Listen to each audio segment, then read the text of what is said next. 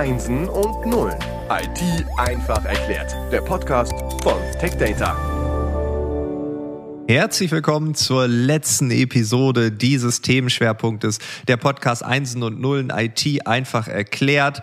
Der Schwerpunkt Internet der Dinge, IoT, Internet of Things. Fünf Episoden haben wir insgesamt aufgenommen. Das große Finale mit Christian und Paul. Schön, dass ihr wieder da seid. Hallo. Hallo zusammen. Wir haben, glaube ich, jetzt sehr viel gehört in den letzten Wochen. Ähm, was ist überhaupt das Internet der Dinge? Was sind so Beispiele? Wie funktioniert das Ganze?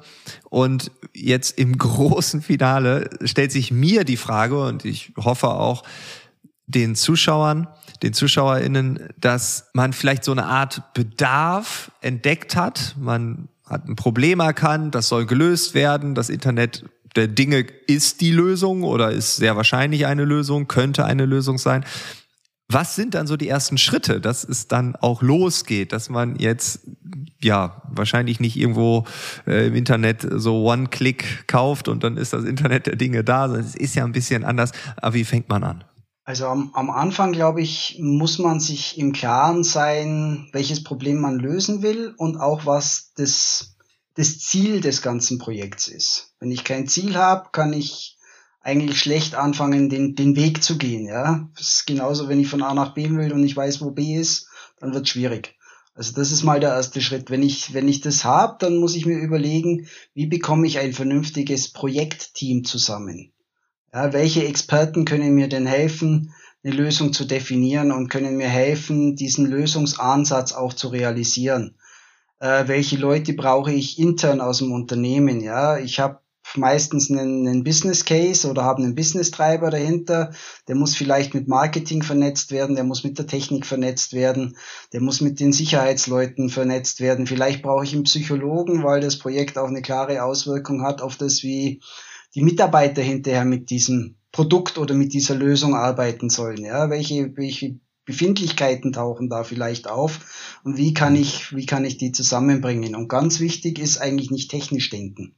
Technologie kommt ganz am Schluss, weil es gibt viele unterschiedliche technische Möglichkeiten, ein Problem zu lösen. Das kann ein Sensor sein, das kann eine Kamera sein, das kann ein Thermometer sein oder vielleicht ist es auch gar nicht IoT. Ich muss zuerst mal wissen, wo will ich hin und dann erst am Schluss kommt eigentlich die Technologie und die kommt eigentlich als Ergebnis von dieser Zusammenarbeit von diesen unterschiedlichen Bereichen, sowohl intern wie auch eben mit, mit den Partnern, mit denen ich hier mich hier entscheide zu arbeiten. Ja, man kann das ein bisschen noch erweitern, weil das ist ja so, das ist eine, eine der längsten und äh, komplexesten End-to-End-Lösungen, die man letztendlich erleben kann. Äh, Christian hat gerade gesagt, wir haben irgendwo Geräte, die Daten liefern. Und im, im, in, in dem schlimmsten Fall sind es sogar Geräte, die ich nicht mal steuere, weil es die Smartphones sind von potenziellen Kunden, von Passanten oder so, die ich letztendlich steuern will. Das heißt, darauf habe ich nicht einmal einen Einfluss. Aber ich habe zumindest, kenne ich von den Art von Datenformaten, die ich verwenden will. Ähm, und das bedeutet natürlich auch, dass wir hier definitiv von großen Projekten sprechen. Und äh, Partner sind ganz entscheidend, ähm, weil mir fällt auf die Schnelle niemanden ein, der ein solches Projekt in jeglicher Ausprägung alleine stemmen könnte. Ähm, wir reden über Lösungen. Lösungen. Technologie ist ein Begriff. Technologie spaltet sich aber schon auf in Hardware, in Software, in Anwendungen und dergleichen. Und fast keiner hat das alles. Ja, der eine spezialisiert sich, äh, gerade so im IoT gibt es ja auch relativ viele Startups, die sich da tummeln, weil das ein sehr neues Thema ist, ähm, dass man da die, die richtige Lösung hier findet. Solche Startups, die Software entwickeln, haben aber dann nicht unbedingt Zugriff auf die passende Hardware. Hatten wir ja schon besprochen, dass man dort auch den einen oder anderen Ansatz äh, letztendlich machen muss. Ähm, also hier kommt dann ein eine unglaublich enge Zusammenarbeit zustande und man muss dann auf jeder Ebene raussuchen, mit welchem Projekt, mit welchem Produkt könnte ich das lösen? Und am Schluss schaut dann tatsächlich irgendwo äh, eine Technik raus. Ja? Man kann es klipp und klar sagen, erstmal muss ich das Problem analysiert haben und dann sagen, welches Werkzeug nehme ich dazu. Ja? Nicht sagen, ich habe einen Hammer, ich hoffe, dein Problem ist Nagel. Ja, du hattest ja schon mal den Begriff Co-Opetition genannt. Das äh, trifft dir wahrscheinlich ja auch manchmal zu. Ne? Also man sitzt dann mit Partnern zusammen, obwohl man äh, vielleicht in einem anderen Projekt gerade um einen anderen Auftrag pitcht und man dort vielleicht wirklich konkurriert. Aber jetzt hier in diesem Kontext ist man halt Partner, man versucht äh, die Kundenlösung zu entwickeln. Das ist ja da manchmal vielleicht ein schizophrener Zustand, aber ja in der heute komplexen, vernetzten, dynamischen Welt vielleicht auch der neue Normalzustand. Ja, das hat sich in der IT ja schon länger auch angedeutet. In, in, in IoT ist es vielleicht die extremste Ausprägung. Aber die, wenn man an die Anfänge der Computertechnologie zurückdenkt, dann gab es große Anbieter, die eigentlich eine Lösung von Anfang zu Ende selber machen konnten. Von der Hardware bis hin zur Software, die ja damals auch deutlich einfacher war, übers Betriebssystem alles aus einer Hand. Das ist ja heute schon nicht mehr, mehr, möglich. In der Regel sind diejenigen, die ein Betriebssystem herstellen, bauen keine Hardware und umgekehrt. Da, allein da kommen schon Partner zusammen. Und dann die Software obendrauf. Dann der eine ist gut im Bauen von Servern, der andere macht tolle Sensoren oder gute Kameratechnologie. Und das Ganze macht aber nicht Sinn, wenn ich auch nicht eine Software habe, die dann die Bilder analysiert und so weiter. Und äh, ich glaube, diese, diese Groß globalen Unternehmen, die das tatsächlich können, gäbe es vielleicht, aber die können es dann vielleicht nur für einen Anwendungsfall wie äh, Fertigungssteuerung, aber dann vielleicht nicht Videoüberwachung in einem Supermarkt. Also das ist sicherlich die Problematik und ganz klar, da sitzt man gemeinsam am Tisch und äh, sind ja alles Menschen äh, man, man, und man muss nicht vor so einem Meeting die Waffen abgeben. Ja, und was auch ganz wichtig ist, was man nicht vergessen darf dabei, man muss den Kunden, der Kunde selber muss mitarbeiten. Ja, das ist, bei uns heißt das Ganze Co-Creation weil ohne den Kunden, der auch mit am Tisch sitzt und, und auch seinen Input liefert und, und seine, seinen Bedarf mit anmeldet und mitarbeitet im Projekt, wird man nie ein erfolgreiches Projekt abgeben können an der Stelle. Okay, also eigentlich war das schon klar, aber ich möchte es, glaube ich, nochmal betonen, weil in meinem Kopf äh, kam es gerade zusammen. Also IoT heißt nicht, wir haben ein Produkt von der Stange, sondern es ist immer etwas Individuelles. Ja, es, es gibt viele Produkte, die kann ich von der Stange kaufen. Die werden aber nicht mein Problem lösen, sondern die liefern mir vielleicht ja. 60 Prozent meine, meiner Problemlösung. Und dann habe ich immer den, den Bedarf, dass ich dann dieses Produkt oder diese Lösung eben an genau meinen Bedarf anpasse. Und genau an der Stelle kommt dann eben dieses Partnernetzwerk, da kommt eben dann diese Co-Creation zum Einsatz, damit ich eben wirklich eine Lösung für mein Problem kriege und nicht für das Problem von Franz Müller an der Ecke, sondern ich will ja mein Problem lösen. Gut, das macht Sinn, ja. Das äh, kennt man ja auch aus seinem Alltag. Man denkt, man hat eine tolle Lösung, aber ist dann auch nur äh, 80 Prozent. Und ja, gut, äh, in Unternehmen, Organisationen, großen Produktionen, Industrieanlagen natürlich äh, noch viel komplexer und logischer. Ähm, Okay, zum Schluss steht die Technologie. Da hätte ich jetzt äh, auch nicht äh, drauf gewettet am Anfang. Ich dachte, wir, äh, die Technologie ist das, was man fokussiert. Aber nein, es ist wie wahrscheinlich bei jeder Technologie. Man schaut sich erst an, wo wollen wir hin, was wollen wir verändern, was wollen wir verbessern, was wollen wir einsparen, wie wollen wir den Planeten retten, was auch immer, ne? oder das Überleben auf diesem Planeten. Es ist immer irgendwo ein Ziel, ein Weg, wo man hingeht und dann schaut man, was hilft uns, um dahin zu kommen. Und IoT ist halt eine Technologie von vielen, eine sehr komplexe, eine sehr sich vernetzende äh, Technologie. Wenn ich jetzt mich dafür entschieden habe und habe gemerkt, okay, das funktioniert, gibt es noch etwas, worauf man achten sollte? Vielleicht auch, wo man jetzt manchmal sagt, ja, das haben wir jetzt nicht so drauf geachtet oder das kommt erst im nächsten Schritt oder ein Tick zu spät oder so. Habt ihr dort Erfahrung? Ja, da muss man natürlich zum Beispiel sagen, haben wir wirklich alle an den Tisch geholt. Das ist sicherlich die Sache, die nicht so ganz einfach ist, weil in typischen IT-Projekten redet man eigentlich mit IT-Spezialisten. Ja, aber Christian hat schon angedeutet, gegebenenfalls muss ich Psychologen hinzuziehen. Ähm, aber was jetzt in der Diskussion gerade eben nicht mehr so sehr deutlich kam, wir hatten es ja in einem eigenen Punkt gemacht, das Thema Sicherheit.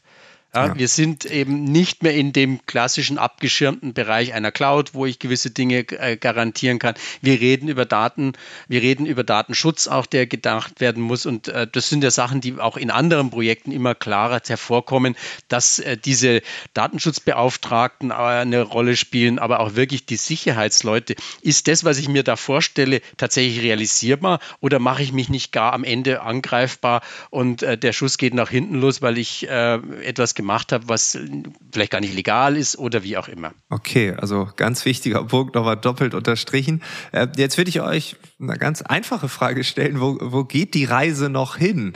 Äh, was, was denkt ihr, so ein bisschen in die Zukunft schaut, Glaskugel rausholen? Glaskugel ist gerade beschlagen, ich weiß es nicht, wo die Reise hingeht. Ich glaube, was man, was man so fürs tägliche Leben sich anschauen kann, viele von den Dingen, die heute ganz normal und ganz selbstverständlich sind, den Produkten, die wir jeden Tag nutzen, kommen eigentlich sehr oft auf, aus dem Profisport. Ja, wenn wir, wenn wir so einen Formel-1-Wagen nehmen, das Ding ist im Prinzip ein fahrender Computer. Über die Telemetriedaten, über die Daten, die der permanent zurück in die Box schickt und wie dann Anpassungen am Fahrzeug vorgenommen werden, ist es ein, ein dauerndes Hin und Zurück im Prinzip, wo, wo wirklich angepasst wird, wo optimiert wird, wo eben dann bestimmte Dinge gemacht werden. Und viele von den Technologien, die man da hat, kommen heute auch immer mehr im normalen Auto zum Einsatz. Ja, die Motorentechnologie, der Spritverbrauch, äh, elektronische Fahrwerkseinstellungen, die ganzen Geschichten werden halt dann irgendwann auf ein Serienlevel gebracht. Aber der Grundgedanke, der Grundtest von dem Ganzen war eigentlich mal irgendwann im Rennsport. Ich bin jetzt nicht so der Formel 1-Fan, ich bin eher so Fußball. Ich sage nicht welcher Verein, weil jetzt zweite Liga. Ja, okay, Werder Bremen ist egal. Auf jeden Fall ähm, ja, wird da ja auch viel gemessen. Also sehr, sehr viel. Ich habe sogar einen alten Schulfreund, der das jahrelang gemacht hat, der in dieser ähm, äh, dort in dem Bereich für eine Firma gearbeitet hat. Welcher Spieler hat wie viele Kilometer in diesem Spiel abgelaufen? Ähm, also da stelle ich mir vor, da ist jetzt so eine Kamera irgendwie am Stadiondach irgendwie angebracht und die screent das äh, jetzt alles. Ähm, und das kann ich natürlich auch auf eine Industrieanlage. Ne? Wie, wie laufen dort die Leute hin und her? Wie viele Kilometer und so? Also das stimmt. Der Sport ist natürlich ein Bereich, gerade der Profisport, wo ja durchaus einiges an Geld da ist und wo es natürlich auch eine extreme intrinsische Motivation gibt, das zu verbessern. Ja, ich bin noch in Zeiten von Ernst Huberti groß geworden. Ich glaube nicht, äh, dass bei der Sportschau jemals genannt wurde, wie lang ein, wie viel ein Spieler gelaufen worden, gelaufen ist. Ja. Aber heute kriegt man bei jedem Spiel, EM-Spiel, Live-Spiel, Champions League, eine genaue Statistik, welche Mannschaft wie viel gelaufen ist. Ähm, das ist für einen Zuschauer mal ganz nett, äh, aber aber ich denke für die, für die Analyse im Trainerteam ganz, ganz essentiell. Und was du jetzt gesagt hast, ist auch wieder ein relativ schönes Beispiel. Ob das eine Kamera macht, keine Ahnung. Wenn ich eine Anwendung habe, die gut äh, und kostengünstig das mit Kameras analysieren kann, schön. Auf der anderen Seite kann ich sowas auch wunderbar mit Sensoren machen. Ja? Jeder äh, Fußballer, also Barfußfußball gibt es also jetzt in der Bundesliga normal nicht, die laufen mit Fußballschuhen rum. Dann kommt ein Sensor rein und schon habe ich die Daten auch da. Und ah, ja. da, dann ist es so, ich, ich habe das Ziel, ich will wissen, was der tut, um das analysieren zu können. Und dann fange ich an zu überlegen, wie mache ich es mit einer Kamera? Reichen die, die da sind? Muss ich extra gekaufen? Die sind ja dann auch teuer. Wenn ich da wirklich 22 Hanseln überwachen will, kann ja aufwendig sein. Habe ich die richtige Software? Oder ist es nicht sinnvoller, ähm, äh, den, den, den Chip zu haben, der mir auch ein Bewegungsprofil macht? Kennt man ja auch aus, aus der Tierforschung. Es werden Tiere gechippt, mit Sensor ja, versehen ja. und dann kann ich sehen, wo die rumrennen. Also kann ich es auch mit Thomas Müller machen oder wem auch immer. Ja, der war das ganze Wochenende im Club feiern. Der spielt dann Dienstag im Champions League-Spiel nicht. das kann man dann. Müller spielt immer, weil er immer läuft. Ja, weil er immer läuft. Egal, was der am Wochenende macht. cool. Ja, vielen Dank nochmal für dieses tolle Beispiel am Ende. Ich glaube, das ist jetzt ein tolles Finale. Ich habe es angekündigt, das große Finale. Es war groß, es war toll. Wir haben, glaube ich, die Klammer geschlossen.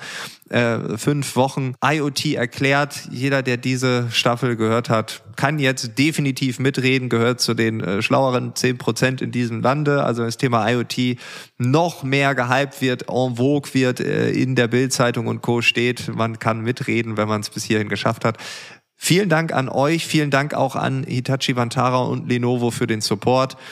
Ich würde mich freuen, wenn wir drei uns irgendwann irgendwie irgendwo nochmal wiedersehen, ob es nochmal ein Podcast ist oder irgendeine Veranstaltung. Ich glaube, die Welt ist manchmal kleiner, als wir denken. Und äh, ja, ich würde mich freuen. Und vielen, vielen Dank, dass ihr das hier ja. mitgemacht habt. Danke auch. Vielen Dank, hat viel Spaß gemacht. Okay, tschüss. Alles Gute euch.